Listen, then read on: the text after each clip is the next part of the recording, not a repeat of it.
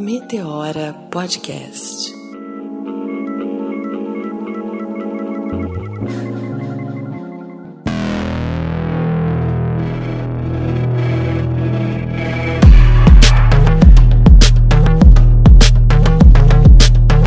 Tá começando mais um Meteora Podcast. Eu sou Cris Guterres e hoje eu fui abandonada pela Renata Hilário e a sua voz sedutora aqui no Meteora. Tô me sentindo tão sozinha, solitária, embora eu tenha uma convidada aqui incrível, mas assim, é a primeira vez que eu faço programa sem a Renata. Então, assim, se eu errar, tropeçar, falar alguma besteira, vocês, por favor, entendam que eu estou me sentindo muito solitária e que a falta da Renata é muito importante para mim. Eu preciso da Renata aqui. Rê, no próximo programa, por favor, não me abandona, venha. Mas a Renata não me abandonou, é que ela tá se dedicando pro mestrado dela. E isso é muito lindo, porque nós temos uma mulher negra que tá agora se formando em mestra e especialista em comunicação pela ISPM, que é uma faculdade também, assim, muito, muito importante nesse cenário de comunicação. E a Renata tá sendo diplomada lá e em breve ela estará de volta. E mesmo sem Renata, eu quero agradecer a todos os nossos ouvintes que estão nos acompanhando, que mandam mensagens, que mandam beijos, que pedem pauta. O programa tá incrível em pouquíssimo tempo, um pouco mais de três meses. A gente já teve mais de duas mil audições nas nossas redes sociais e isso é muito incrível. Obrigada, pessoal, por vocês acreditarem no Meteora. A gente só tá aqui por causa de vocês. E é por isso que hoje nós vamos falar de autocuidado. Nós vamos contar que nós cansamos de ser guerreiras. E pra bater esse papinho aqui comigo, eu trouxe a Letícia Vidica, que é uma jornalista, é uma mulher incrível. E ela não tá aqui só porque ela é uma jornalista, não, porque ela tem outras qualidades. E a gente vai na, ao longo dessa uma hora contando para vocês. Lê, por favor, fala também pro pessoal que estrela é você aqui nesse Meteora. Gente, que honra! Esse incrível e estrela é por parte de Cris Guterres. Pra mim, é incrível e é estrela. Eu que sou muito agraciada de fazer parte dessa constelação de Cris. Imagina, vocês já perceberam que eu trago aqui as minhas amigas. Ah, sou uma estrela nova nessa constelação. Quero dizer, a Renata também tava louca pra conhecer você, Renata, mas vai ter o um momento certo. Eu tô cuidando. Vou cuidar bem da Cris aqui nessa conversa de autocuidado. Ah, linda. E a Letícia? Letícia, fala um pouco de você, se defina. Eu, às vezes eu falo pra Renata assim, hey, uhum. a gente precisa sair desse campo de definição do trabalho, porque a gente não é o nosso trabalho, sempre vem a nossa profissão, né? Sim. Em seguida. Então eu queria que você se definisse além da sua profissão. Eu sou Letícia Vidica, tenho 34 anos, sou paulista, paulistana. Me definir é muito difícil, mas acho que a frase diz: Letícia é guerreira, sim. Uma mulher negra, grande, como diz, né? Eu sou grande, de tamanho, para cima e pro lado. é muito gostoso. Ah, muitos 34 anos aqui de muita caminhada. Mas eu me definiria como uma pessoa. Eu acho que eu nunca sou forte nem guerreira, eu sou resiliente. A vida me ensinou a ser resiliente. Essa é Letícia. Só que para ser resiliente a gente tem que guerrear, hum. tem que ser pseudo forte. E hoje, aos 34 anos, eu levanto minha bandeira branca, meu cartazinho, sem medo de dizer que eu cansei de ser guerreira. Mas já já a gente explica por quê.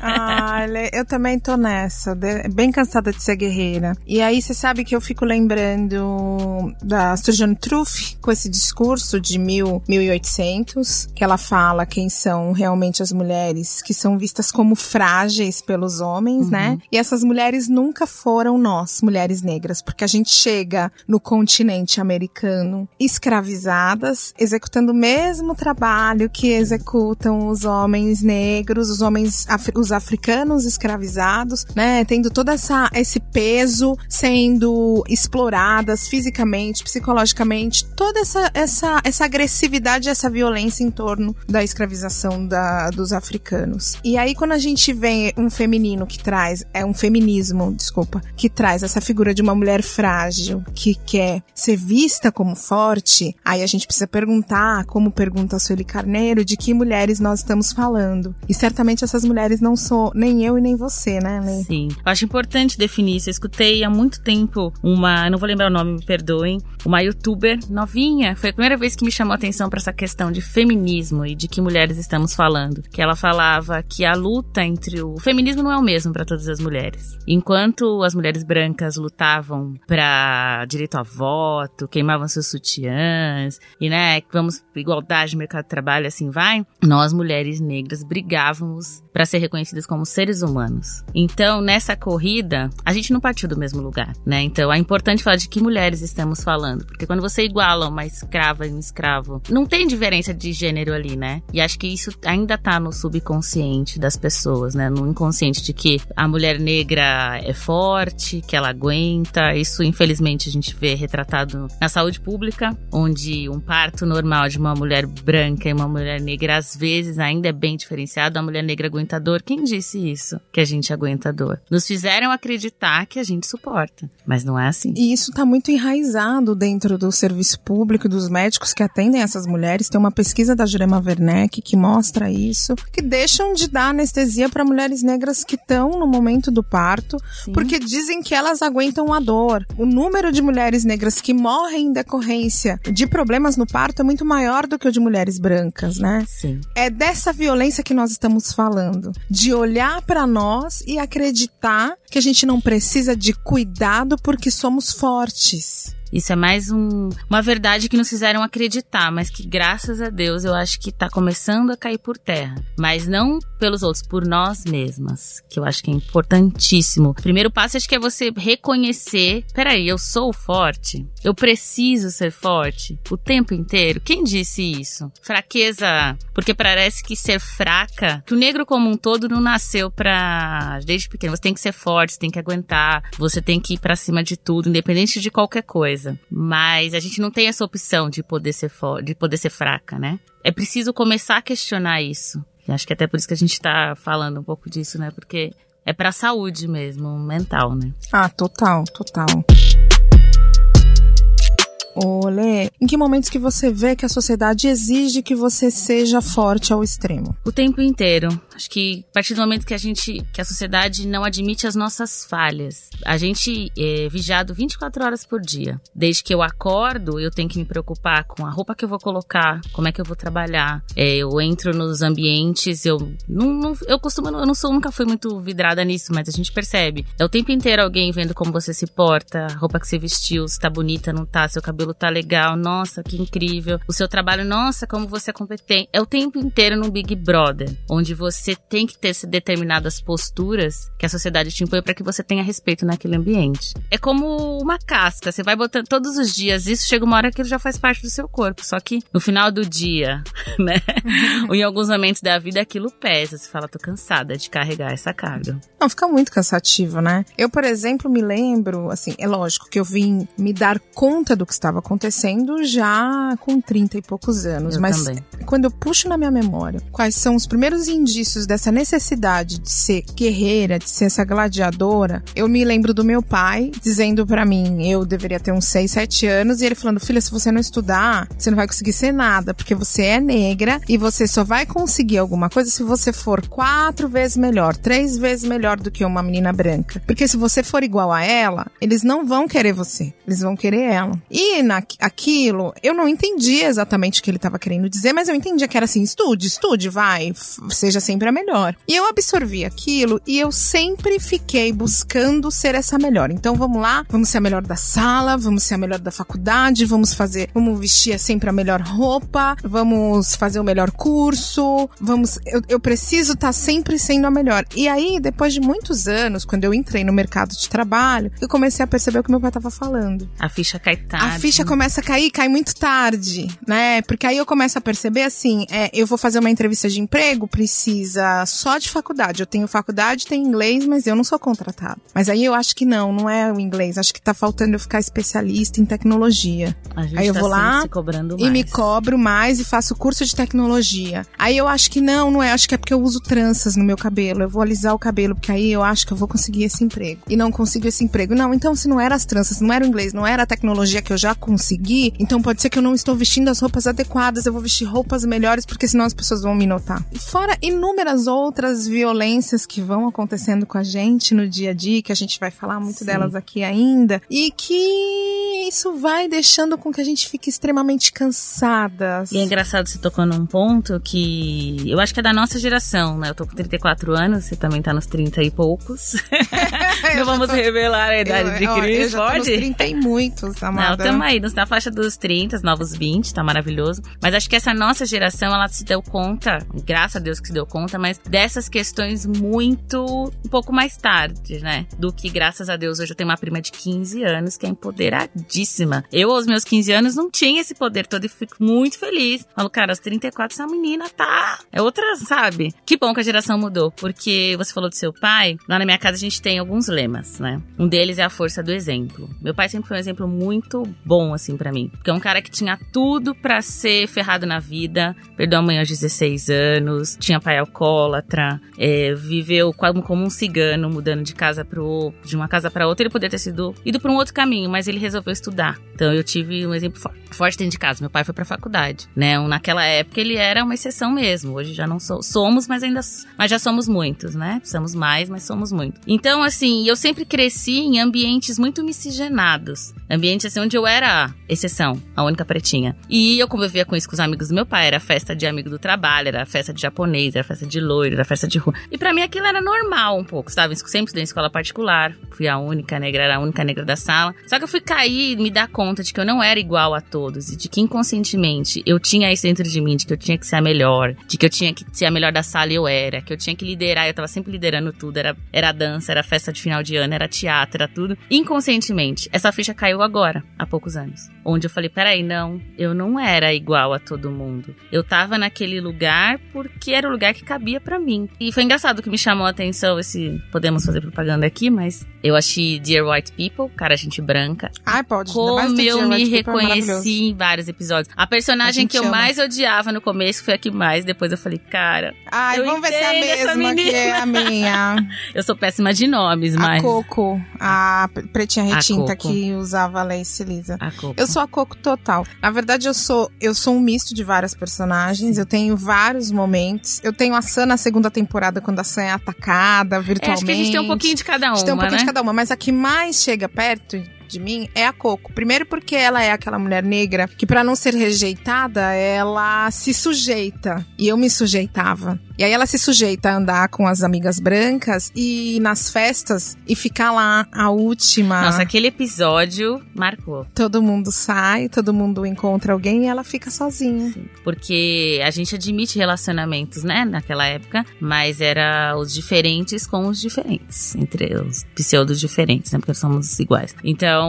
isso me chamou a atenção. Então essas questões começaram agora, de uns anos para cá. Eu tenho comecei a pensar muito nisso. Então foram anos longos anos querendo ser a melhor, não posso falhar, tenho que ter a melhor nota, tenho que entrar. Um episódio que eu tá comentando antes com uma amiga. Eu, eu fiz jornalismo, eu queria ter feito PUC, USP, as melhores faculdades de comunicação, e eu não passei. Aquilo para mim foi tão triste, eu me senti tão péssima. Ah, eu também, sabia? É, eu fiquei eu também não passei. mal, muito ter mal. Feito PUC ou Casper Libero. É, e eu pensei dois anos de vestibular. Gente, que bosta eu sou, né? Mas aí eu falei, não, que a gente tem outro lema dentro de casa. Depois que eu descobri que eu acho que eu tinha esse inconscientemente, né? De três coisas ancestrais. Meu avô dizia: a gente é bambu, a gente enverga, mas não quebra. E eu enverguei demais já nessa vida. Então, enverguei nessa fase. Falei, não, não vai ser isso que vai me derrotar. Eu vou entrar no mercado de trabalho. E aí, aquela luta, tem que entrar, tem que entrar, e você se sujeita a tudo, a não receber salário, a não sei o que, a trabalhar um monte. Graças a Deus que no fim dá certo, né? Mas a gente tá se cobrando o tempo inteiro. Eu me cobro demais. Sou virginiana né?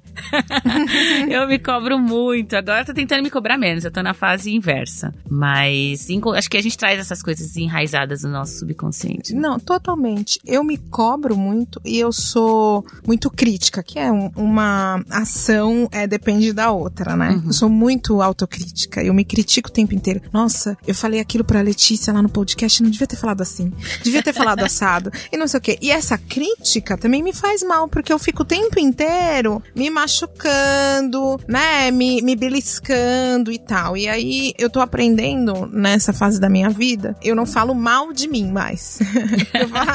coisas básicas do tipo assim, tirei uma foto e aí saiu uma gordurinha aqui, e aí eu falava assim, eu já me desculpava, né? Ai, mas eu tô meio gorda. Então a pessoa vem e fala assim, nossa, como é. você tá bonita hoje. Ai, mas eu tô sem maquiagem, tô com olheira. Não. Isso é tão nocivo, né? A gente não tem que estar tá perfeito o tempo inteiro. Gente, tudo bem, a gente não precisa estar tá perfeito o tempo inteiro. Demora para admitir, a gente reconhecer isso, né? Porque são pequenos, eu acho que quando a gente faz essa, a gente se cobra demais, quando a gente faz essa autocrítica, são pequenas feridas que a gente vai abrindo em nós mesmos, né? E são feridas que vão ficando cada vez mais profundas. Se nós não, não pararmos e voltarmos pra gente mesmo. Sim. E resolver aquilo. E acho que o mais importante também é lidar com aquela situação, por mais dolorosa que ela seja, admitir. Não, isso aconteceu, eu falhei, o outro falhou, eu não sou perfeita, não preciso ser perfeita. Eu tô sentindo esse sentimento agora, é raiva, é ódio, eu quero chorar, eu quero gritar. Acho que lidar com essas coisas a gente demora, mas a gente entende que é, é necessário, é parte da cura. E me fala um pouco dessa descoberta de que você não precisava ser essa guerreira toda. É uma descoberta recente. eu tenho, acho que, grande parte de culpa nisso também, porque assim, eu tenho uma coisa que eu acredito assim, ninguém é vítima de nada. Pro bem e pro mal, tudo que acontece na vida da gente, a gente causa. Eu tenho, acredito nisso, porque nos faz, acho que é mais, quando a gente sai desse lugar de vitimização, é difícil, que é muito mais fácil você se colocar como uma vítima, né? Tadinha de mim, não sei o que, tenham pena de mim. Só que a gente, quando a gente tá falando de guerreira aqui, guerreira não se acha vítima, né? Então, vou olhar, acho que olhar para dentro e me analisar, mas isso não, come, não foi tão fácil assim. Tudo começou lá atrás, sem eu perceber. Foi quando eu saí de um relacionamento longo, que marcou muito a minha vida. 10 anos de um relacionamento, onde eu não tava mais aguentando e eu finalizei esse casamento à beira de. esse relacionamento à beira de um casamento. Há seis meses de entrar de literalmente subir no altar, gente. mas foi necessário, né? Não vou entrar em detalhes, mas eu saí dali destruída. E dali eu comecei um processo de transformação. Porque eu não me achava bonita, eu me achava feia, gorda. Nossa, foi a fase que eu tava mais magra. Eu vejo as fotos e falo, Jesus. E a Letícia é linda. Não. Vocês vão ver aí na foto.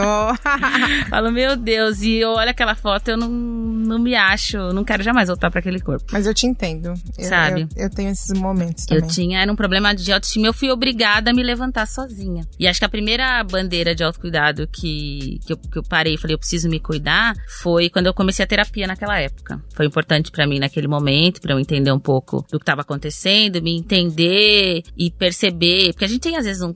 Eu acho que eu tinha um preconceito com essa questão também de terapia. Achava que eu não precisava, não sei o quê, não. Isso é coisa de gente rica. Não dá para mim, não sei o quê. Mas foi importante porque ali eu percebi que na verdade eu precisava parar e me escutar. E ver que as respostas eu tinha. Então foi um processo importante. Só que eu, apesar de estar na terapia, eu fiz uma coisa também que não foi legal. E eu falo para todo mundo hoje. É, acho que uma parte do autocuidado também é viver o luto e viver aquele sentimento. Naquele, ah, naquela época, mais uma vez eu vesti a capa da Mulher Maravilha. Não queria demonstrar que eu tava mal. E não. Engole o choro. Engole o choro, porque assim, eu, Letícia, era uma mulher e falava, eu não choro, Letícia não chora, eu sou foda. Ah, eu também. Isso dentro da minha casa, assim, tipo, a, a minha irmã, que vai ouvir depois, vai falar, ah, você falou, ela sempre foi chorona, a Renata. Chorava por tudo. Letícia não chora, Letícia não sei o quê. E engoliu o choro, não vivi esse luto, só que anos depois essa conta chegou. Eu não tava alto. Ela sempre volta. Não, né? eu não tava cuidando 100%. Chegou no momento que eu nem imaginava. Não, gente, peraí, eu não tô bem ainda. Eu preciso parar, cuidar de mim. Por quê? Eu tava me jogando nos mesmos relacionamentos abusivos, nocivos, aceitando qualquer coisa, sabe? Uma coisa meio. Passei alguns anos meio assim. E foi daí que, que caiu a ficha de que, peraí, quem é Letícia? O que, que eu preciso? Comecei a olhar para dentro de mim. Fazer isso, fui aprendendo sozinha. Então, assim, ver que é importante importante que chorar é necessário. Dizer, e mais do que chorar, dizer eu não estou bem. Eu tinha uma dificuldade enorme de falar para as pessoas, falar para minha família, eu não tô bem. Eu preciso de um abraço, sabe? Porque sempre me olharam, meu pai, minha mãe, todo mundo sempre me olhou. Letícia não precisa de cuidado. Letícia se A vira. Letícia se vira, a Letícia sabe o que tá Letícia fazendo. sabe o que tá fazendo. Só que a Letícia estava destruída, mas não, era uma culpa minha também, não conseguia É falar. porque você não demonstrava, né? Não. Até hoje eu sou um pouco assim, eu falo, né? As pessoas que me conhecem profundamente sabem você não tá bem, ou eu consigo falar eu não tô bem. Mas são poucas e é uma dificuldade que eu venho lidando com os anos. Admitir que não estou bem. E hoje em dia eu vejo que isso é necessário. E não é vergonhoso dizer, não, eu não tô bem. Meu nome é Ana Cláudia, sou psicóloga clínica. É um prazer falar para todos e todas vocês. A Cris, ela me fez a seguinte pergunta. Muitos fazem essa pergunta. A pergunta que ela fez foi: qual a importância da psicoterapia? Quando as pessoas me fazem essa pergunta, eu devolvo com o seguinte questionamento: qual o devido cuidado que você dá à sua saúde mental? Essa é a pergunta que eu faço para elas. Fazer psicoterapia é cuidar da sua saúde mental, é olhar para a sua saúde mental. Eu vejo que sem saúde mental você não consegue se divertir, você não consegue estudar, você não consegue trabalhar. Eu vejo que o ser humano é, não dá devida atenção à sua saúde mental como dá à sua saúde física. Nós precisamos enxergar, ver e refletir que tudo está interligado. Vou dar um exemplo. Se eu tenho alguma situação, algum problema que eu não estou conseguindo lidar, eu vou perder noites de sono e aí com isso eu não vou conseguir trabalhar, eu não vou conseguir estudar porque eu estou com sono. Eu estou deixando que aquela situação, que aquele problema cause impacto no meu sono. Então eu não estou sabendo lidar com isso. Fazer psicoterapia, ela auxilia o ser humano a lidar com os problemas, situações do cotidiano. Ela auxilia no autoconhecimento, na reflexão sobre seus valores e como eles impactam na sua vida. Fazendo psicoterapia, você poderá crescer profissionalmente, pessoalmente, e esse crescimento ele vai te proporcionar uma sensação de bem-estar, uma realização. Tem um, um psicólogo, ele já é falecido, o nome dele é Skinner, e ele escreveu o seguinte: é, o que ele escreveu está relacionado aos benefícios da, da psicoterapia. Ele escreveu assim: o autoconhecimento tem um valor especial para o próprio indivíduo. Uma pessoa que se tornou consciente de si mesma por meio de perguntas que lhe foram feitas está em melhor posição de prever e controlar o seu próprio comportamento. A psicoterapia, ela tem vários, ela tem, ela traz vários e vários benefícios. Então esses são os principais benefícios da psicoterapia.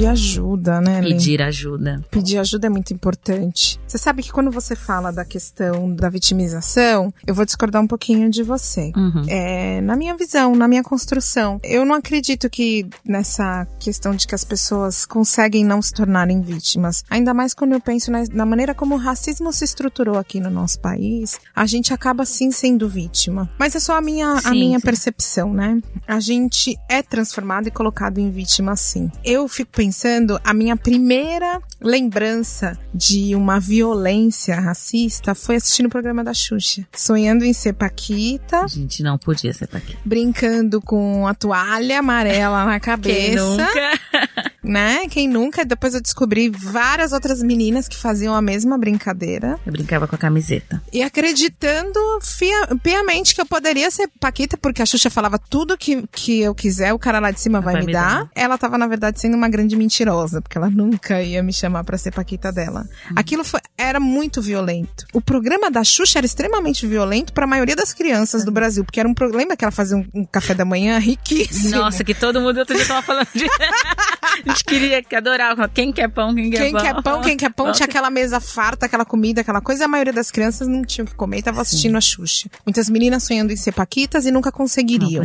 Aí depois tem sempre aquele que fala, ai, mas teve a bombom. Não chega. Eu não vou ficar discutindo aqui a representação da mulher negra estereotipada. A bombom foi extremamente estereotipada dentro do programa da Xuxa. Era uma mulher negra com uma roupa curtíssima, rebolando, dançando, que mal falava. Então essa é a minha primeira lembrança de violência racial da minha infância, depois vieram inúmeras outras, e que vão, foram me transformando é, numa pessoa que na minha adolescência, na minha infância e adolescência, eu achava que eu era tímida. Mas acho que foi a Monique Velli que falou. Eu não era tímida, eu era silenciada. Nossa, isso é verdade. Eu É. também tinha essa coisa de, de ser tímida. As meninas, é engraçado porque assim, as meninas, a gente, várias etapas da vida. Ia pro banheiro pentear cabelo. Eu trançava o cabelo, não tinha cabelo pra pentear, então eu não vou pro banheiro porque aquilo pra mim era meio doloroso. Meu cabelo é feio, meu cabelo não é legal. Então eu não ia pro banheiro pentear cabelo. Aí tem a fase dos jogos em que todo mundo é escolhido, menos você. Então eu não jogo mais. Sim. Tem a fase que as meninas começam a falar que tá gostando de fulano, que fulano gosta delas, que elas estão namorando, que elas estão beijando, mas você nada. Eu acho que é daí que, que Max me faz me lembrar, assim, na, na minha infância e adolescência, sempre fui muito team leader na escola, assim. Sempre liderando grupo, ai, fazendo as coisas e tal. Só que hoje eu vejo, assim, a aceitação que eu tinha ali era dentro de alguns espaços. Ou seja, tudo bem, você. Eu, assim, acho que uma coisa. Até que a Thaís Araújo falou uma vez isso. Eu falei, cara, se a Thaís Araújo falou isso, que ela sempre foi a amiga da turma. A amiga Este da é o turma. papel que sempre me coube. É o papel que cabe a gente, que cabe a uma mulher gorda. Sempre fui amiga da turma. Ai, ela é tão simpática. Nossa, amigona, sempre amigona. Aí quando começa a fase Conto dos pra ela, minha amiga.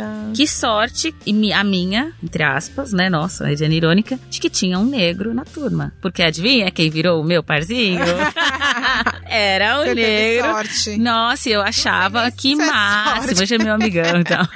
que máximo que eu tenho alguém, mas naquela época eu não, não caiu a ficha. Até porque eu gostava de pretinhos, né? Gosto de pretinhos. Então, Nós gostamos, ainda. Gostamos, né? Então, ah, que legal. Mas depois que eu percebi, cara, se não tivesse ele, eu tava ali no cantinho, igual a Coco, no, né, cara, gente branca. Porque quantas rejeições amorosas eu já vivi. E hoje eu vejo que eu fui calando também. Porque eu sempre fui a amiga. Porque num ambiente onde você é a única. Quem, de quem você vai gostar? No bairro, na escola? Não sei. É do, do loirinho do olho azul. Ou naquela época do, do menininho de cabelinho tigela, né? É. Que era o máximo. Na- no programa que a gente fez com a Lisiane, eu confessei que o meu primeiro amor foi um japa na escola. Então, Cabelinho tigela. Cabelinho tigela, cabelinho tigela. E aí você vai lá, toda a bobona apaixonada, que eu sempre fui muito apaixonadinha. E, nossa. Ah, então, sabe o que é? Você é muito legal, não sei o quê, mas é, é só amizade, ou é você minha amiga. E você vai trazendo isso também, você vai guardando, e são pequenas violências, é a não aceitação. Ah, e tem outras também, né? Ai, minha família, minha, sabe o que, que é? Minha família é racista, né? Também. Tem várias coisas que você É. vai calando. Vai, né? Tudo bem. E são pequenas quedinhas que eu falo que nem são quedas, eu falo, né? Que cada pedra é um degrau pra gente subir. Mas que a gente tem que seguir. Calou, respirou, segue em frente. E mais uma vez, não lidando com aquilo, como se fosse normal. Só que aquilo vai acumulando dentro de você, né? E uma hora a conta vem. Você fala, calma, eu preciso parar e lidar com isso agora. Eu percebo, Lê, que.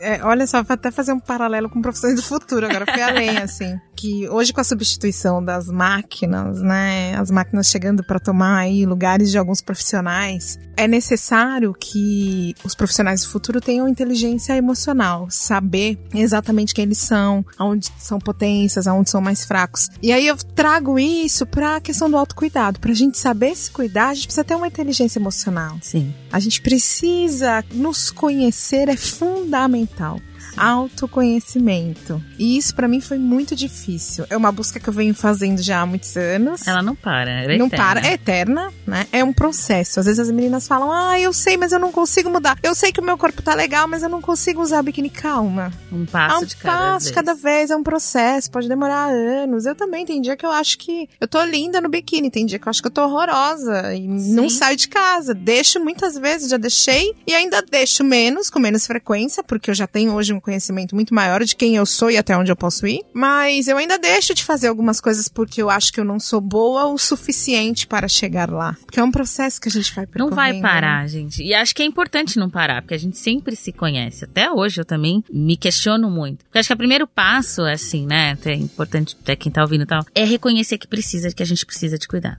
É parar e falar, peraí, não, eu preciso cuidar de mim. Mas como? Reconhecer que a gente pode ser fraca, sim. Não precisa ser forte forte o tempo inteiro. E que fraqueza não é uma coisa ruim. Fraqueza é parar, é respirar, chorar. Porque outro dia me disseram também, chorar é lavar a alma. E é necessário. Não é que chorou, se escabelou ali, comeu um chocolate. Na spoiler, a Cris tem um aqui. o chocolate é autocuidado. É, também acho. Chocolate. Sabe? É, lidar, eu acho que é lidar com aquelas emoções todas num primeiro momento. E como você falou também, pedir ajuda. Meu nome é Ana Cláudia da Silva, eu sou psicóloga clínica. É um prazer falar com todas e todos vocês. A Cris, ela me fez uma pergunta e essa pergunta seria a seguinte: Quais os danos que o racismo pode causar a uma pessoa? É, ser negro em uma sociedade racista, ela compromete de forma significativa a nossa saúde mental. Há poucas pesquisas brasileiras na área de saúde mental que fala sobre a saúde mental da população negra. A psicologia ela se destaca como a única que tem uma resolução. Essa resolução é a número 18 de 2002. Ela traz uma referência uma referência a técnicas de atuação do psicólogo. O objetivo dessa resolução é orientar o psicólogo sobre como proceder em questões ligadas a relações étnicos raciais. Os danos que o racismo pode causar, ele está ligado com a possível causa de depressão e ansiedade. Estudos científicos evidenciam que esses problemas eles podem surgir devido ao estresse de conviver com a discriminação racial.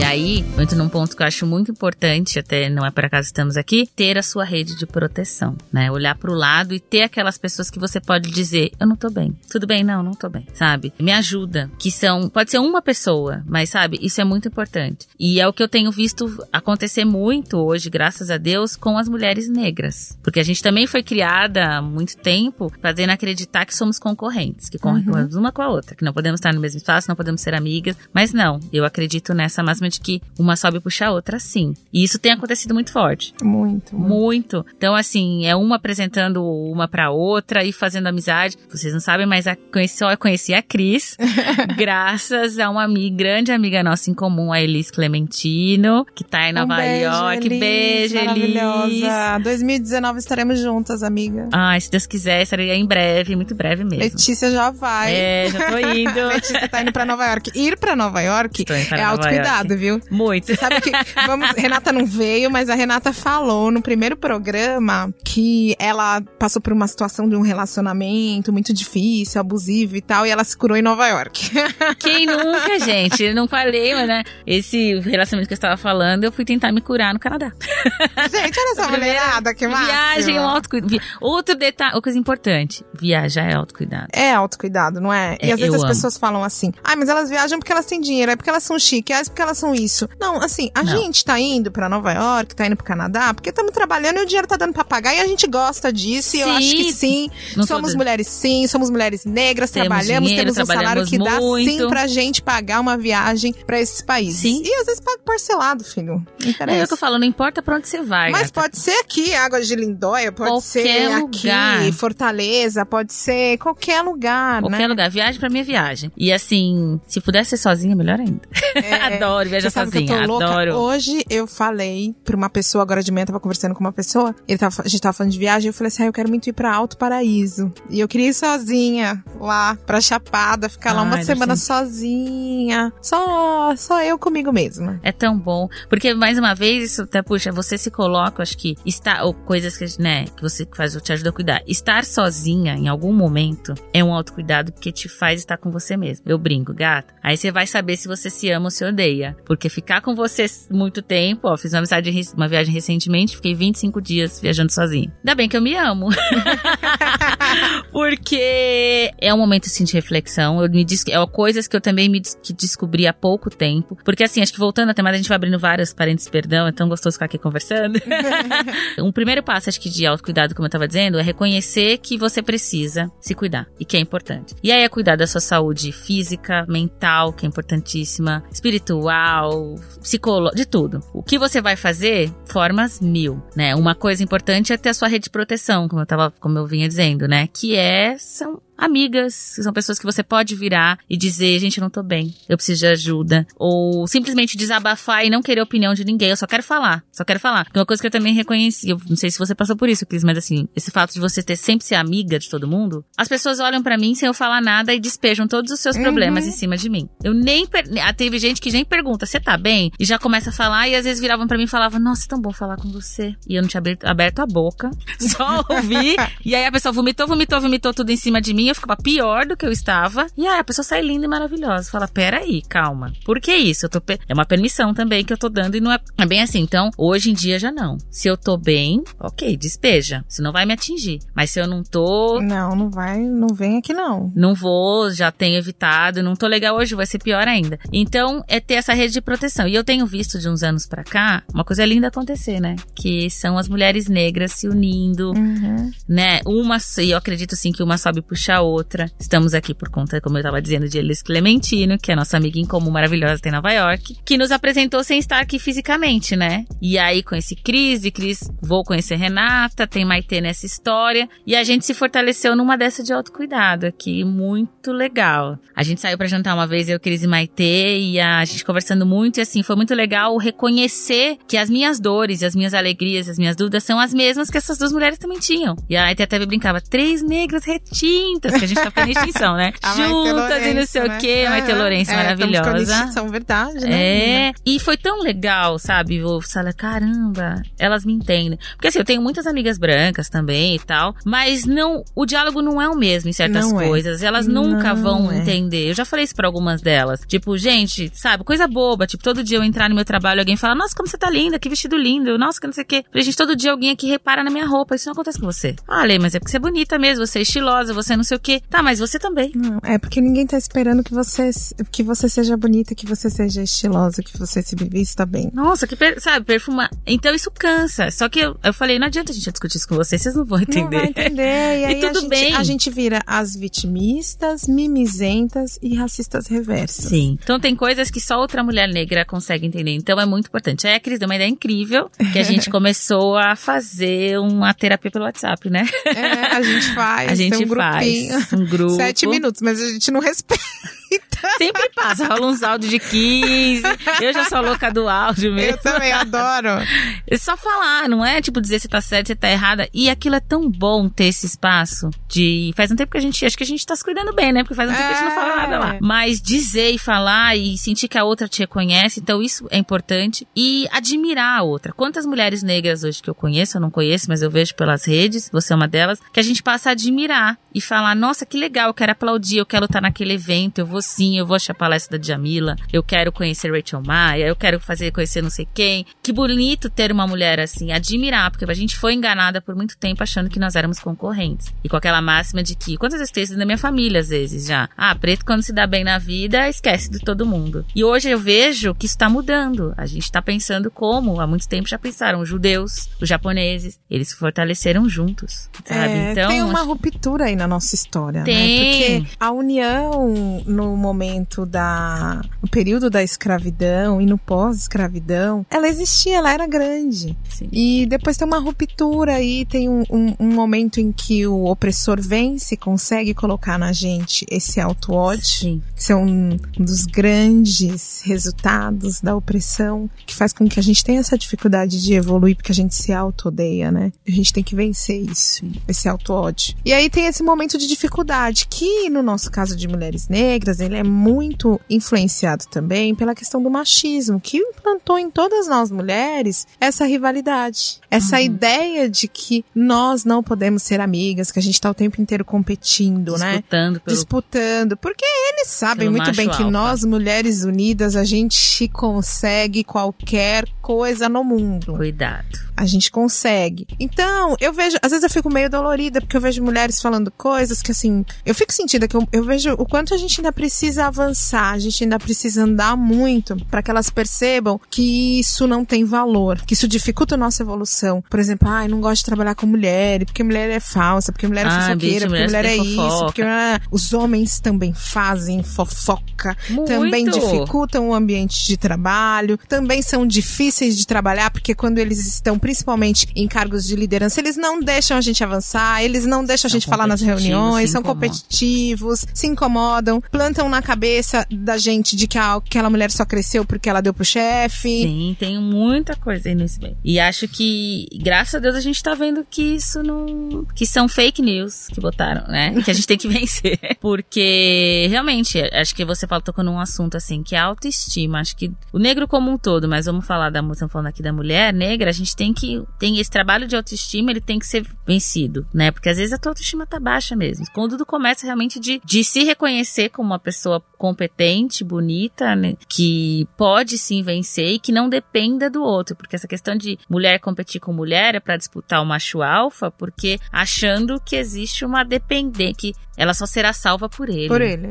Os homens são as- os que nos salvam. Ai, não Sim, casou nossa. ainda? Ai, tadinha. Exatamente, quando- como se casamento ou qualquer tipo de relacionamento fosse a salvação da pátria e a solução da vida. Aí não adoro é. quando ela responde, "E nem de homem eu gosto. Entendeu? Não é isso, gente. Não é a solução. É uma consequência que tem que acontecer. Se tiver que acontecer, a mulher é muito capaz de outras coisas, mas ela precisa acreditar. E pra acreditar, e pra luta, e pra guerra, não é fácil. Por isso que acho que é importantíssimo a gente ter essa, essa rede de proteção como nós temos e poder falar pra amiguinha do lado: me ajuda, não tô bem, tô com raiva. E você sabe, quando você fala dessa rede de proteção, eu lembro de uma outra fala que você trouxe aqui, que é essa fala do avanço das mulheres negras, que atualmente ele tem sido muito mais visível, que a gente já tá avançando há muitos anos. A gente tem nomes de mulheres negras aí como a Sueli Carneiro, Lélia Gonzalez, Beatriz Nascimento, que já vinham lutando e lutando juntas há muitos anos, mas como a gente não tinha o nosso lugar de fala exposto, porque não éramos nós que dominávamos os meios de comunicação e que decidíamos o que seria ou não é, apresentado para a sociedade, isso era escondido. Hoje, como a gente já tem com o advento da internet, ocupando esses lugares, a gente está produzindo as nossas mídias, ainda não estamos sentados nos lugares de poder, Sim. mas estamos produzindo, isso faz com que a nossa luta esteja mais visível e agregue outras mulheres. A gente está conseguindo mostrar quão bonita é essa união. Eu fico muito emocionada, por exemplo. Semana passada teve o lançamento do livro da Sueli Carneiro, lotado o Sesc Pompeia. Jamila faz eventos aí de lançamentos de livros lotados. Tem outras mulheres negras que estão assumindo essa dianteira na discussão dos nossos direitos, pautando o feminismo negro em várias discussões, né? E isso tem feito, tem mostrado quanto essa união é importante e é acolhedora. Sim, você usou a palavra certa. E ela faz a força, é acolher, é você se sentir acolhida. Porque quando você, às vezes, é natural, ainda, infelizmente, quando você vai avançando em alguns patamares, a gente já, como eu falei, somos muitos, mas dependendo, como não estamos ainda em lugares de poder, às vezes você olha pro lado e você não tem ao, o igual. Às vezes você tá único naquele lugar. E aí você lida com uma série de questões ali, ok, tô única, vamos levantar a cabeça, vamos, bateu, le- levou, e vamos. Só que chega um momento que você precisa. É importantíssimo, cadê os outros? Cadê os outros? Não dá pra ficar sozinha. Não né? dá pra ficar sozinho, é aquilo, né? É o provérbio africano, né? Como é que é? Se você quer ir mais longe, né? Tem que ir junto, todo mundo ir tem que ir junto. junto. Então, assim, quando você vai num lugar espaços desses, que eu também passei a frequentar eh, nos últimos anos, e acho que foi onde eu também aumentei a minha rede de proteção, conheci pessoas maravilhosas. É uma lição de casa mesmo pra mim, tentar cada vez mais estar lá quando eu posso, porque quando eu olho pro lado, eu vejo várias mulheres negras, vários negros ali, e só no, e, o, e a questão de, de acolhimento, você sente às vezes só no olhar, de olhar uma pessoa e ela te olhar e te sorrir, e você vê que aquela que tá falando, aquela que tá assistindo tem as mesmas lutas que você, passa pelas mesmas coisas. É como se você estivesse vivendo num abraço coletivo, e aquilo te fortalece. Você realmente sai mais acho que você, é a energia que você precisa pra continuar lutando, né? Isso é muito importante. Então, E essa luta, ela faz parte de nós. A gente pode se cansar dela, pedir ajuda, ir na psicóloga, comer um quilo de chocolate, mas ela faz parte do nosso dia a dia. A gente vai ter que continuar lutando. A gente precisa lutar para estar nos espaços, para ocupar os lugares de trabalho. Letícia é uma jornalista que hoje trabalha na redação da Globo, é uma das pouquíssimas negras ali dentro e lutou para chegar naquele espaço, está lutando para se permanecer, assim como todas as outras pessoas que estão nos ouvindo e que são negras ou que são mulheres, porque as mulheres, isso, isso é uma luta das mulheres, é que nós, mulheres negras, nós temos essa questão da interseccionalidade, do machismo e do racismo, que faz com que a gente tenha que lutar o dobro ou o triplo. Mas a gente precisa, e isso é que é muito violento. É esse- essa luta luta. Eu costumo dizer assim que, como a gente precisa muito, a sociedade exige muito da gente. A sociedade é muito violenta com a gente. Uhum. A gente, enquanto mulheres negras, a gente precisa lutar para estar nesses espaços. Se nós somos uma mulher negra, mãe e mãe de um menino, a gente tem o medo que o nosso filho seja parado pela polícia, seja confundido com um bandido, que a nossa filha seja estuprada. É lógico, isso é um medo de todas as mães? Sim, mas é um medo muito maior quando a gente tá pensando numa mãe negra, uma mãe de periferia. Uma mãe que tá preocupada com o que, que o filho vai comer, com o que, que não vai comer e tal. Essa violência é muito grande. E aí eu sempre falo que se a gente ficar numa cobrança imensa do, de como nós devemos ser, de como nós devemos nos comportar, aí a gente aumenta ainda mais essa violência. Com nós mesmos. Com nós mesmas. A gente precisa se acolher. O acolhimento também é, é por nós, né? A gente também Sim. precisa parar e se autoacolher. Oi, meu nome é Gabi Cabo Verde, eu tenho 23 anos, eu sou dançarina profissional, coreógrafa e professora de danças africanas e caribenhas. Nasci em Angola, em Luanda, fui criada no Rio de Janeiro desde pequena e atualmente eu moro em São Paulo. Então, eu sempre gostei muito de todas as formas de autocuidado, desde a espiritual, mental, física, alimentar, mas depois que inseri isso no meu trabalho, ficou mais intenso. Então, tudo isso começou através do meu projeto Celebre Seu Corpo, que é a minha oficina tecno-criativa danças negras, que criei em 2015. E o Celebre é uma oficina em que a gente trabalha a corporeidade, a autoestima, o autocuidado, a sociabilidade, através de danças afro-urbanas, danças tradicionais africanas, danças caribenhas. E no início da oficina, o objetivo era fazer com que as pessoas parassem de achar que dança é algo inato, que para dançar existe um corpo certo, um padrão físico. Só que com o tempo eu percebi que tinha algo que estava muito forte na cabeça das pessoas, que é o fato de ver a dança como entretenimento e não como produção de conhecimento. E em 2018 foi o ano de estreia da oficina aqui em São Paulo, né, ano passado, e também registrou a minha mudança de cidade. Eu morava no Rio de Janeiro e atualmente eu moro em São Paulo, e em dezembro fez um ano. E vivendo na cidade, no início da, da, da adaptação, eu sempre comparava algo com o Rio. Só que tem algo que me chama muita atenção, que é a forma como as pessoas caminham, né, na rua e como a cor do céu ela influencia o humor e principalmente o corpo das pessoas, né? Então acho que no caso de São Paulo, como na maioria dos dias está sempre nublado, eu acho que o humor e o corpo nem sempre tá bom. Então o que acontece? O nosso corpo ele precisa sempre estar tá em movimento, isso é uma coisa que a gente sabe. Só que tem uma, uma mecânica muito característica do gesto da rotina moderna do trabalho que muda totalmente a nossa relação que a gente a relação que a gente tem com o nosso corpo e a nossa mente e isso é muito complicado. Então, de um modo geral, é, não sentimos tanta necessidade de caminhar, de correr, de ultrapassar obstáculos, né? Então, os movimentos do nosso corpo acabam ficando reduzidos devido a essa rotina. E quebrar essa rotina não é algo fácil. É, assim como a autoestima, o autocuidado também a gente vai construindo aos poucos, né? Então eu comecei a me basear sobre os estudos de, de da motricidade, né, para poder mudar a minha dinâmica dentro da, da oficina. E a motricidade, ela é o estudo que instiga a aprender sobre as decisões que tomamos juntando os movimentos. Também é a maneira como a gente desenvolve as decisões e produzimos atividades motoras e tal. Então a motricidade ela é muito sobre, ela tem três sinônimos, sinônimos mas ela também fala é, sobre é, a qualidade do que se pode movimentar né? Então, antes eu trabalhava muito mais autoestima na atividade. Depois que me mudei para a cidade, para São Paulo, eu comecei a trabalhar com outros corpos diferentes, um outro público, é, muitas pessoas que não tinham experiência com dança, que nunca tinham dançado. Então, eu percebi que era essencial que todos ali, primeiramente, tinham que se conhecer primeiro, antes de, ligar, de se lidar com a, de lidar com a gravidade. É, até porque não existe essa coisa de se jogar e dançar. Tem muita gente que chega e fala, ah, agora a gente vai chegar e vai dançar e vai se jogar.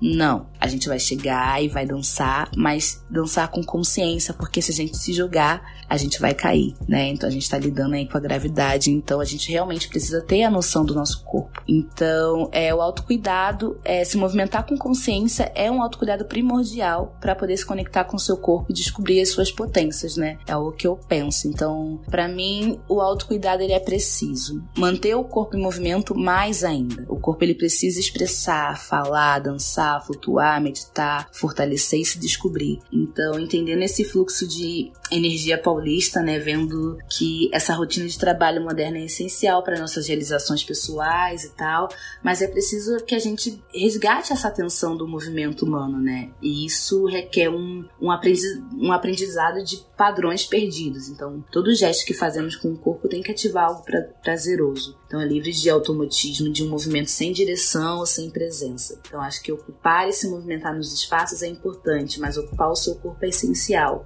sempre. Então para mim, a dança foi um meio ótimo para eu poder me descobrir e também para poder me conhecer mais, me movimentar mais, saber aonde é que meu braço pode chegar, o que, que meu corpo pode fazer, né? Quando a gente começa a fazer algumas coisas que são novas para o corpo, por exemplo, você quer fazer uma aula, por exemplo, eu comecei a praticar polidense. E o pole, ele é realmente algo difícil, só que eu nunca fiz. E eu sou uma dançarina, então eu tenho uma consciência corporal. Mas aquilo era algo novo pro meu corpo. Então ele ainda, de início, ele não conseguia entender. Ele chegava para mim o meu corpo dizia: Como assim você quer impor uma rotina, algo que é novo para mim, eu não, não vou conseguir fazer? E aí a gente tem que reeducar a nossa mente e dizer que não, a gente vai conseguir fazer, a gente gente vai conseguir, eu conseguir ir para aquela aula de yoga, eu vou conseguir correr hoje. Tudo aos poucos, né? Quando a gente recebe uma informação nova, o nosso corpo ele fecha. E a gente tem que mudar isso, porque senão a gente vai ficando mais pequeno, pequeno e vai ficando mais limitado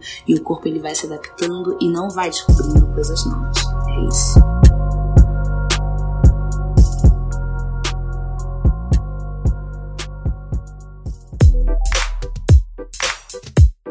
Eu, às vezes, eu me cobro muito. Eu tenho que ser a melhor, eu tenho que ser a maravilhosa, eu tenho que ser a, eu tenho que ser perfeita. Eu tô sempre nessa cobrança. Minha maquiagem impecável, meu cabelo impecável, minha roupa. Blá, blá. Eu tô há um tempo aprendendo que não precisa. Olha, você tocou num ponto importante. Eu sempre me. Eu sempre me. Quando falava, Letícia, quem é você antes de me definir? Eu achava, eu me cobrava muito. Isso me gerou ansiedades horríveis. Isso me fez engordar.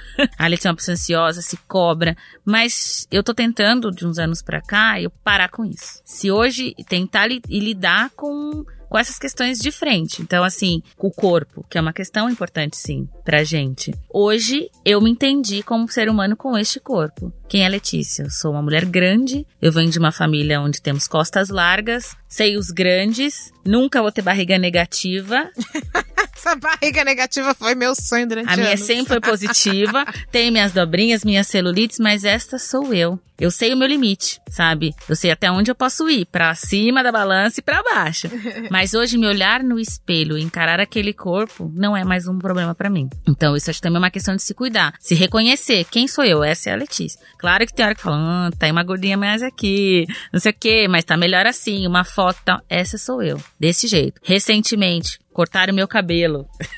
foi o, assumir o cabelo já foi uma questão maravilhosa quando assumi aos 5 anos de entender, assumir. De, na verdade, reconhecer o meu cabelo, né? Que sempre tava aqui, mas já tanta química, tanta coisa. Aquilo já me mudou. Eixo meu cabelo e me senti assim poderosa com meu Black Power, com meu crespinho, meu, meu cacho 4C e vambora. E agora, esse ano, cortar o cabelo, um corte radical no meu, pra mim, né? Hoje eu fui no cabeleireiro ontem e falei pra ele: você não cortou só meu cabelo, você modelou a minha alma. Oh, porque deu uma força mesmo, sabe? Uhum. Sanção, assim, uma coisa. Porque é você dizer pra, pro, acho que pra todo mundo: esta sou eu. Vai encarar? Entendeu? Sou eu, meu amigo. Não tem jeito, essa sou eu. E reconhecer que sou eu. Então isso é muito importante. E outra coisa que eu tenho tentado fazer, lidar com esses dilemas. Porque eu tô falando aqui, parece que Letícia não sofre, não chora. Não, tem muitos dilemas internos ainda. Mas hoje eu tento lidar com isso com melhor, com mais facilidade. Como chorar, se eu preciso chorar. Virei uma chorona. Ai, Choro no carro, adoro é. chorar no carro.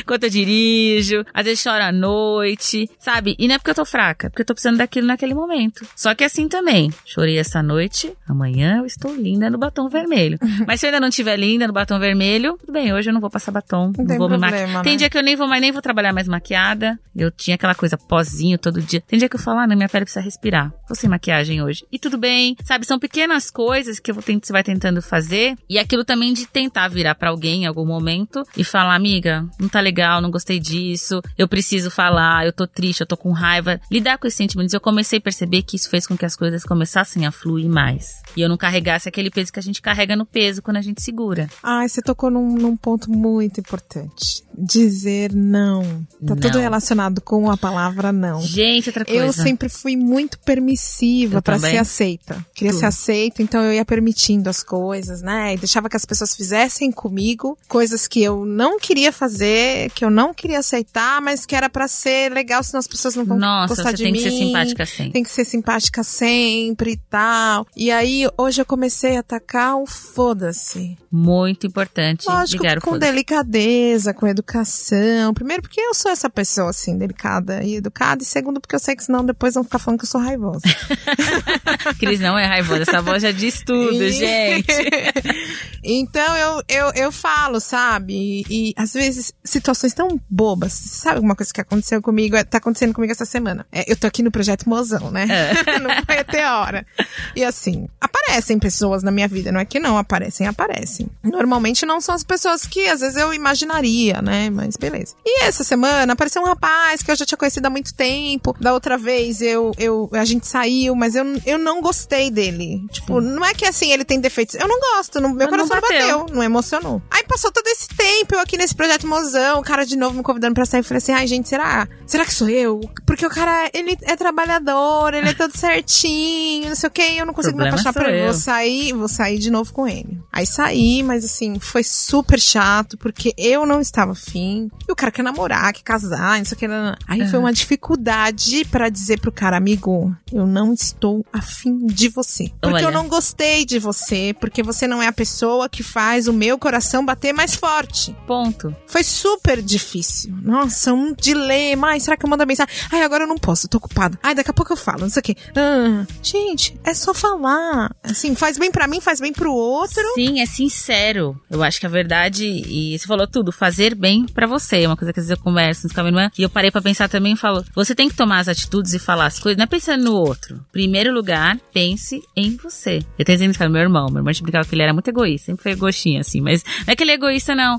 Ele fazia o que eu acho certo, sabe? Em primeiro lugar sou eu, segundo eu, terceiro eu, depois o outro. Porque se você não tá bem, também você não pode lidar com o outro. E você falou uma coisa assim, dizer não. Como é difícil, né? Muito difícil. Como é não. difícil, mas eu também tô aprendendo a duras penas. Aprendi isso no projeto Vida e projeto Mozão também, porque a gente vai permitindo que façam, aceitando qualquer coisa, entre aspas, assim, aquilo não te faz bem, aquela pessoa, aquela situação tem todas as características que não, você não quer. Você fez a lista, né? Quem eu quero, projeto Mozão. Alto, o cara é baixo. Magro, o cara é gordo.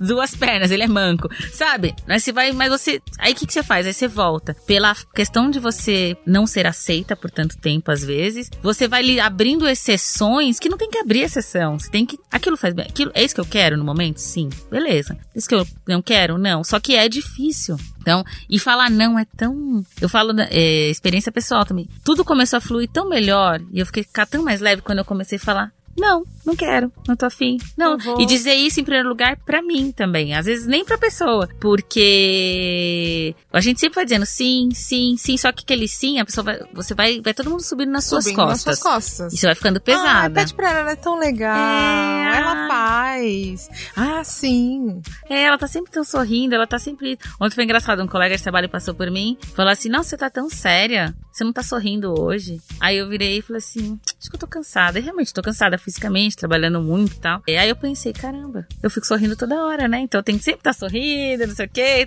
Não, ont- ontem eu não tava bem, fisicamente tá cansada. Então eu não tinha, eu sou obrigada a ficar sorrindo, né? Então são coisas assim, é uma forma de dizer não pra você também, às vezes, e pro outro. E do que você aceita. Porque a gente tem uma hora que fala: Não, isso não é pra mim, isso é pouco pra mim, não é legal. Peraí, meu amigo, não. Você falou uma coisa importante da questão do projeto Mozão.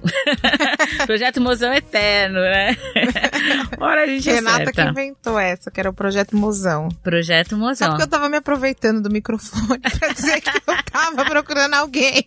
Gente, ó, mandem seus currículos. Mandei currículo, all genders, Olha. please, all colors, everything. Podem mandar. Está, está aberta a temporada Projeto Mozão. Sempre, nunca esteve fechado. Mas você vai começando a ver também, assim, isso é questão do Projeto Mozão dos últimos tempos. Eu estou nesse momento solteira, feliz, mas não tenho um Projeto Mozão. Só que assim, você vai ficando seletiva também, até nessas questões, né? Do que você aceita, do que você não aceita pra você. E aí, quando você vai começando a falar alguns nãos, alguns nãos, alguns nãos, tem um momento que você parece até que o, as coisas não estão andando, mas elas estão andando, porque eu acho que é um autocuidado com você também. Parem de aceitar aquilo que você não quer. Porque no final você sai mais destruída do que você estava, né? Então, assim, dizer o não, a gente tá falando aqui de questão de relacionamento, mas acho que de em tudo na vida é dizer não. Eu tenho uma questão, não é nem de relacionamento, mas esse fato de eu sempre fui a amiga da turma. Letícia, amiga, Letícia escuta, Letícia. E eu tive uma fase que tinha um período de muitas amigas, logo depois que aquele relacionamento passado lá de trás terminou, fiz um grupo de amigas todas negras, lindas, pretas, maravilhosas. A gente saía de bonde. Era, foi uma fase incrível para mim. Mas assim, eu queria todo mundo junto o tempo inteiro, Letícia tinha que estar em todos os lugares, todos os eventos. E começou a chegar uma fase que assim, Letícia tava cansada, tava, não aguentava mais sair, mas não tinha que estar lá com todo mundo. E uma não pode hoje, a outra não tá afim, a outra não tem dinheiro.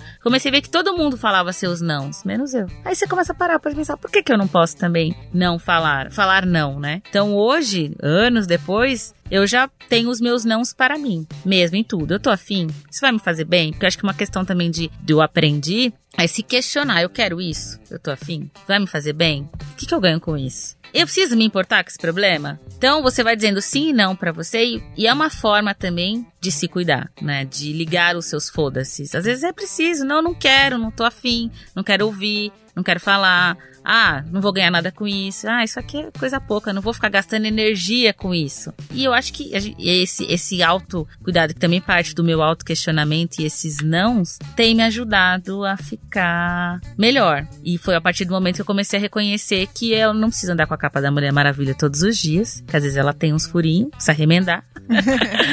que eu posso ser resiliente sim, mas eu não preciso ser forte o tempo inteiro, que isso é suicídio. Toda hora, não, eu tenho que ser forte, eu tô bem, né? Não, isso é suicídio. Porque eu tenho, eu estava até conversando antes de começar, acho que é importante dizer, eu venho de uma família, tanto parte mãe e pai, onde a figura da mulher é muito forte. Família de matriarcas. Eu começo pela parte da minha mãe, onde a minha bisavó era aquela negrona, grande, forte, onde meu bisavô contou para mim que ele, estivador lá do Porto de Santos, carregava muito saco de café nas costas, trazia o dinheiro, botava na mão dela e ela administrava aquela casa. E até assim, eu a conheci já no fim da vida, mas ela tinha aquela pose alta, forte, séria, sabe? Quantos pesos aquela mulher não carregou? Quando ela não foi silenciada? Sabe? Depois ficou viúva e outras tias, vós ficaram viúvas, separadas. Então a, a, figura da mulher à frente é muito forte na minha família. E só que eu vejo, teve os exemplos positivos e os negativos. Eu tenho tias hoje que se separaram e até hoje não lidam bem com essa situação. Tenho outras que tiveram vários,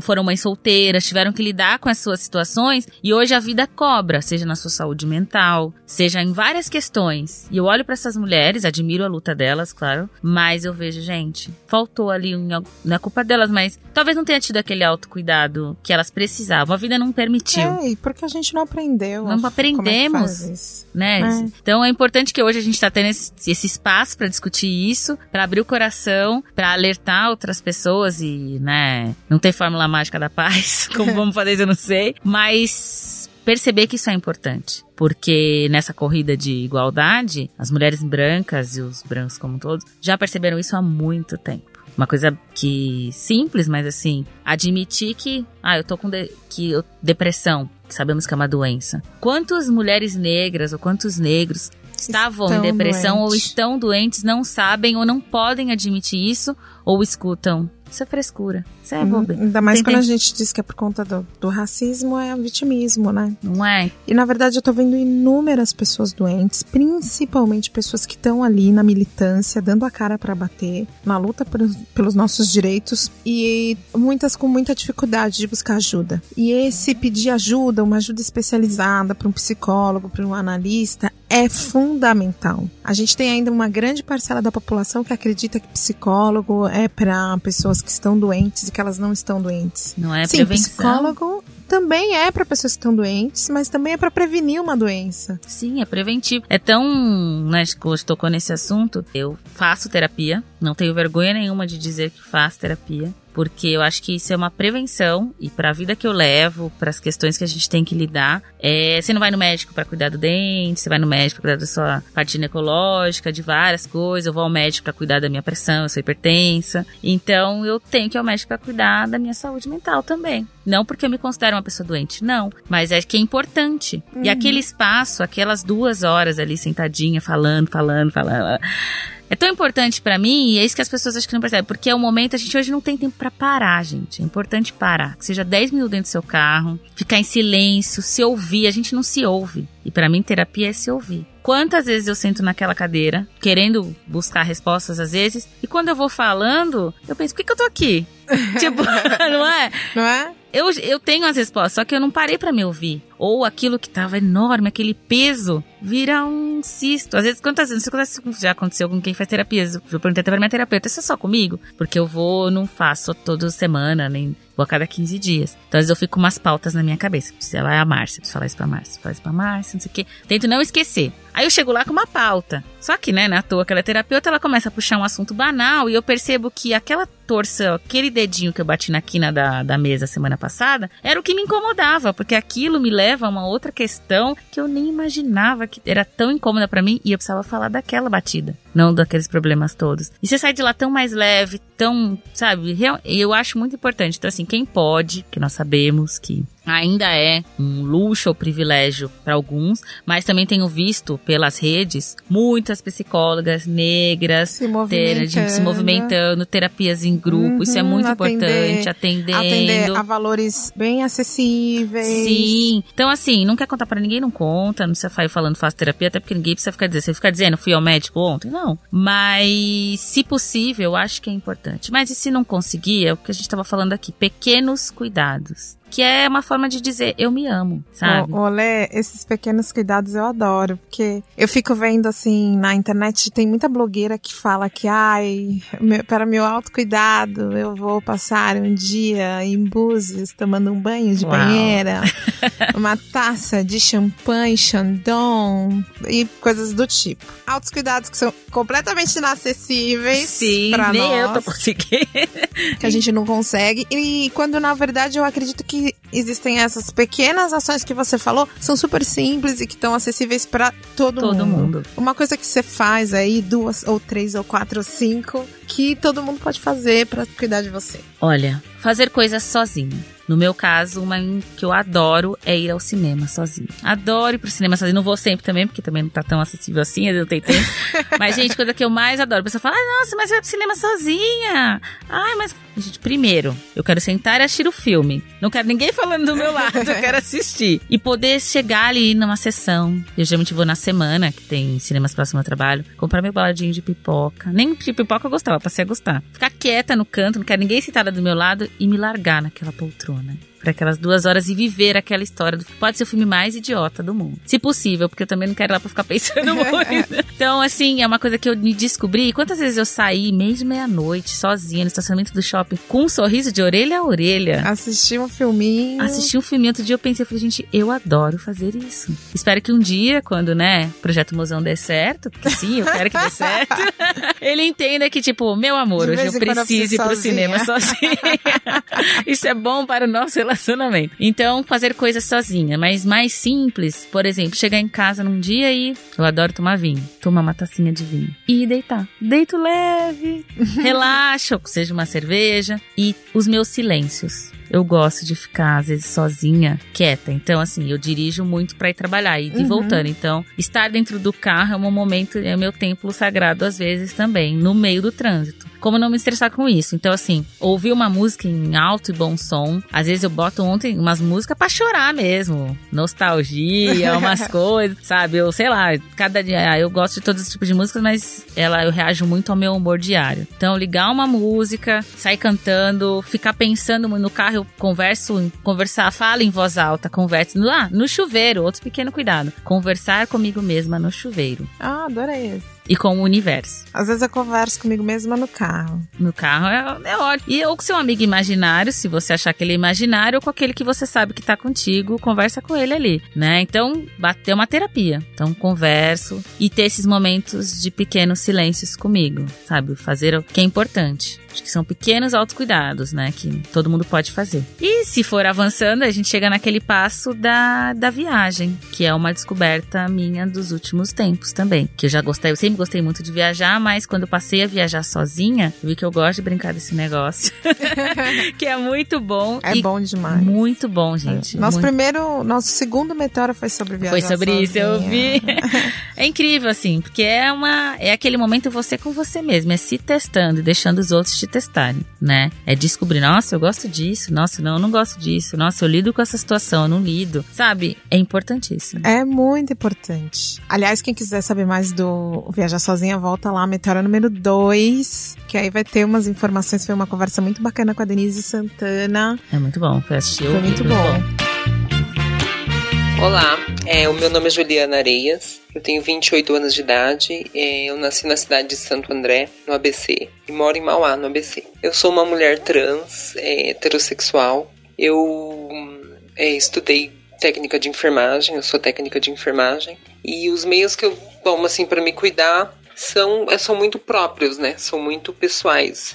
Porque até então a gente não. A, a, a comunidade trans não tinha acesso a psicólogos, psiquiatras, médicos, que até um tempo atrás ninguém estava preparado para nos atender, né? O pessoal está começando a ficar interessado agora. Então, é, ao longo desse tempo, eu comecei a fazer o tratamento psicológico agora, porque eu vou fazer a rede, redesignação sexual. Então eu preciso passar pelos dois anos de tratamento com psicólogo, psiquiatra e endocrinologista.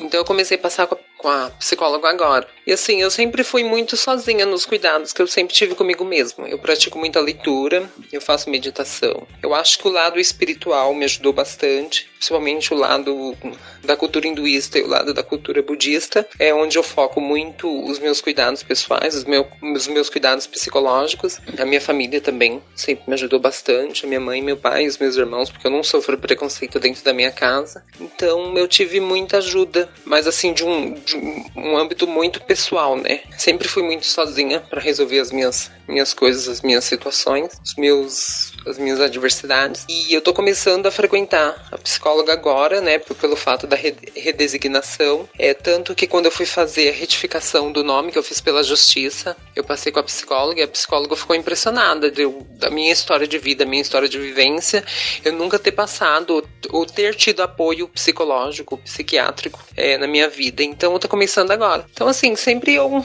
eu tive um cuidado pessoal mesmo principalmente com o lado espiritual. E eu sempre é, tento estudar, sempre tento crescer como pessoa pessoalmente, e é isso, né? Lendo bastante, tem alguns. É, alguns espiritualistas que eu gosto bastante, como Yogananda, como um, como é que fala, um espiritualista que eu gosto muito, que é o Lércio Fonseca. Eu sempre assisto muitas palestras dele, eu tento, eu tento me entender como ser humano, como pessoa, o porquê que eu vim na Terra assim, o porquê que eu sou esse tipo de mulher, né? E a mulher trans, e é isso. É os cuidados que eu tenho comigo mesma. Sempre tento cuidar da minha, do, meu, do meu corpo, da minha estética, do meu linguajar, do que eu leio, do que das pessoas com quem eu ando. É os cuidados que eu tenho assim como como mulher trans. Os acessos que eu tenho porque eu tô desempregada, né? Então eu acho que são os acessos mais fáceis no momento. É isso.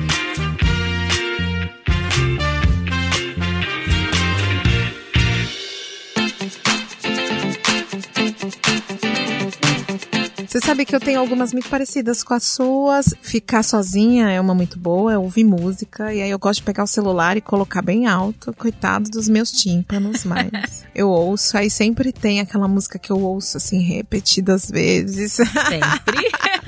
Principalmente quando eu gosto muito de uma música, eu ouço milhares de vezes, eu não canso. Eu sei até as respirações do cantor na música. Então eu ouço bastante. E o, assim, uma que eu acho que é infalível e que eu descobri depois de muitos anos, porque eu sou extremamente ansiosa e um, um pouco impulsiva. Respirar. Sabe? É, Essa eu nada, quero aprender. Nada resiste a uma, umas duas profundas respiração, assim, respirações. É, às vezes eu tô muito nervosa, tá acontecendo alguma coisa. Eu dou aquela respirada que, nossa, assim, ajuda muito. Dizem não é que que alivia, oxigena né? o Mas cé- oxigena o cérebro, né? dá uma aliviada. E chorar, eu também não era essa que chorava. E eu falava pras minhas amigas assim: nunca que eu vou chamar, chorar por um homem? Imagina, um homem não merece que eu chore e tal. E não chorei por vários e deveria ter chorado. Talvez se eu tivesse chorado eu não tinha feito tanta, me envolvido em tantos relacionamentos que não val, valeram a pena e que foram desrespeitosos para mim. Eu fui chorar de verdade quando meu pai faleceu, há seis anos atrás. E mesmo assim eu não chorei o tempo necessário. É eu não vivi o luto, o luto, do tempo necessário. Meu pai faleceu numa sexta-feira, na segunda-feira eu já tava trabalhando, que era para esquecer que meu pai tinha falecido, assim. Eu não me permitia pensar no uhum. meu pai, assim, que foi muito violento, muito doloroso essa perda. E aí depois disso eu fui aprendendo que eu precisava chorar e hoje, menina, eu choro assistindo reportagem no jornal. Somos do. Você fica pensando, não tá acontecendo é, comigo, né? Não, não eu choro pra qualquer derretida. coisa. Choro pra qualquer situação. E daqui a pouco eu tô assistindo um comercial e tô vendo uma lágrima escorrer. Programa do Luciano Huck, nem pensar. Você vai chorando com qualquer coisa, é incrível, velho. Eu vou chorando. Sabe por que eu tô chorando, com né?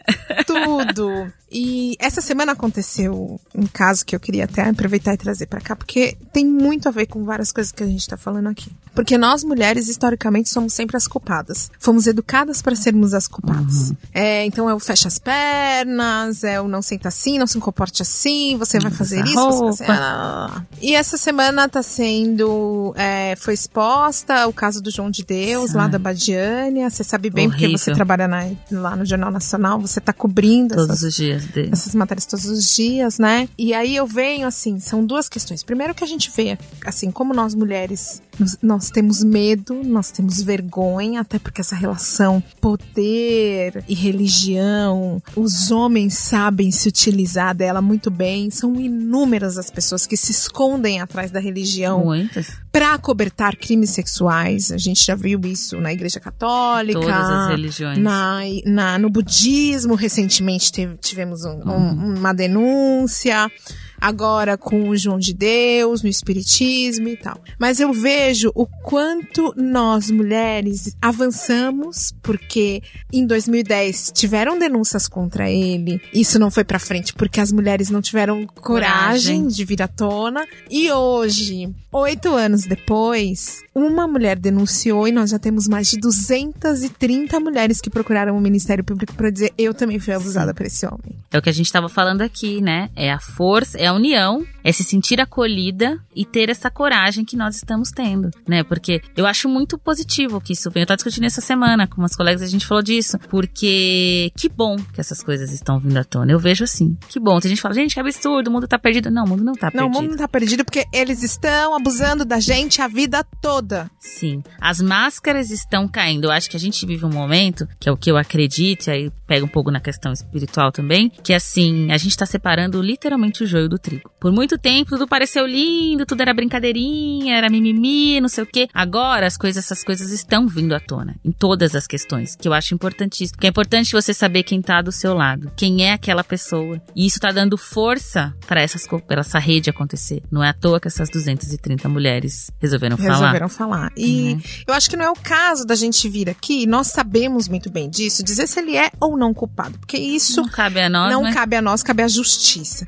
Mas uhum. o que eu trouxe esse caso é para mostrar, acho que aqui é o espaço para que a gente possa falar, o quanto as mulheres estão começando a se unir porque assim, vai ser muito forte, né? Essas 230 e eu sei que virão outras mulheres Muitas. colocarem isso à prova e o, o, quanto elas estão sendo acolhedoras, porque acaba que uma acolhe a outra, por isso que ela tem coragem de dizer que isso também aconteceu Sim. comigo e o quanto a gente precisa sair desse silêncio, o quanto a gente precisa dessa sair dessa situação onde a gente passa a ter vergonha de nós mesmas, quando a gente não é nem as culpadas. Exatamente, é sair desse ambiente e eu acho que o importante, a gente vive uma fase de reconhecimento de tudo. A gente tá falando aqui de reconhecer que se precisa se cuidar, reconhecer que não precisa ser forte, reconhecer que pode ser fraco. E a gente vive, acho que, acho que esse acolhimento coletivo é porque nós passamos a reconhecer situações que não são comuns, e reconhecer que a gente não tem culpa nenhuma por aquilo. E peraí, né? É parar para pensar e não mais silenciar. Quando a gente fala de, eu acho importante quando a gente fala de dessas situações e de relacionamentos abusivos. Quantas de nós já não passamos? Só que só vamos achava que aquilo era normal, só vamos reconhecer depois. Por quê? Porque outras reconheceram. Ah, o assunto também tá na pauta. Você se sente mais acolhida. Olhar para você e dizer, Cris, poxa, eu também vi um relacionamento abusivo, sei o quê, e você dizer a mesma coisa, poxa, isso é muito importante. Isso nos fortalece, porque você tira a culpa de você. Não, a culpa não era minha. Não, isso não era normal. E tirar essa culpa é um autocuidado. Muito. É importante. cuidar de si mesma. Sair de um relacionamento onde o cara, se ele não te valoriza, se ele não, não te respeita, ele não te ama. Amor, respeito e valorização são intrínsecos. Sim. Precisam andar juntos. Se não tem respeito, se não tem valorização, não tem amor. Não dá. Não, não são sinônimos. Às vezes eu acho que é por isso que eu tô sozinha, viu? Tá Ah, difícil não, não, não. negócio. Atenção, projeto museu. Lê, tô muito feliz com a sua presença também. aqui. Quero muito te agradecer, obrigada. Você sabe Ai, que quando a.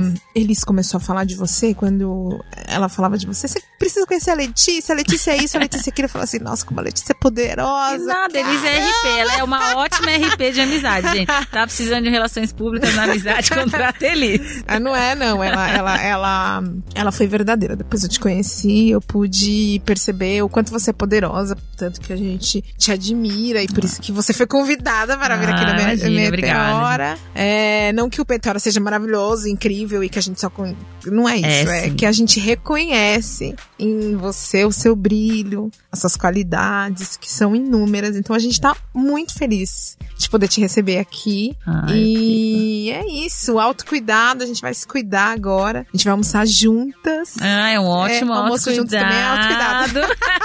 eu acho importantíssimo. Você não vai poder rolar uma bebida porque eu vou trabalhar. Mas olha, eu queria também aproveitar para agradecer demais a você, Cris. A Renata, que não está aqui, mas Renata também, meu muito obrigado. Tá nesse espaço para mim é um. Fico muito feliz, porque assim, eu venho acompanhando nos últimos anos muitas mulheres negras aí nos representando em palestras, em coletivos, em seminários, falando em podcast, em todas as áreas, dizendo nós existimos. E eu sou sempre assistindo, tu vendo todo mundo fala como essas mulheres são fodas, são poderosas, admiro, gostaria de poder estar mais até ali, mas só de conhecê-las fico muito feliz. Então, e às vezes você se questiona também, fala, nossa, eu queria fazer mais, eu posso fazer mais, não sei o quê. Então é muito legal, sabe, poder estar aqui, ter esse espaço. É, ah, espero que eu tenha conseguido falar tudo, porque a gente pensa tanta coisa, fala totalmente o oposto do que a gente queria falar.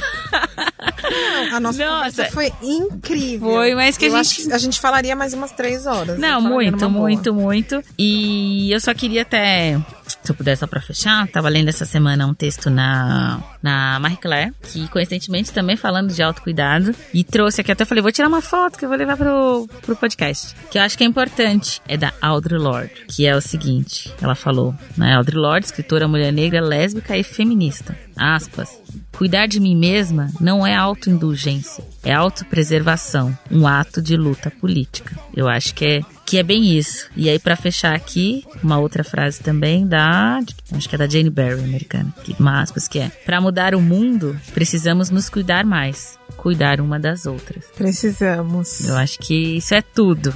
Confiar uma na outra, cuidar uma da outra, que a gente consegue, a gente, a gente avança. Temos feito coisas lindas juntas e vamos Sim. fazer ainda coisas mais bonitas ainda. Muito mais. Tipo, conquistar o mundo. É, ah, ô, segura lá.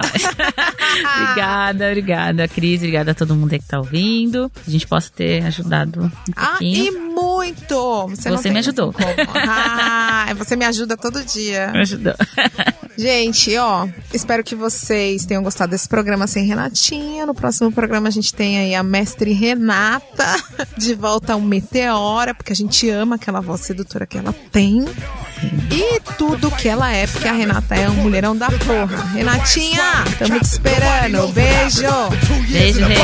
Revenge, the plots, the 23 hours that's locked, the one hour that's not, the silence, the talk, the mind, so fragile, the wish that the streets would have took you when they had you, the days, the months, the years, despair, one night on my knees, here it comes, the prayer.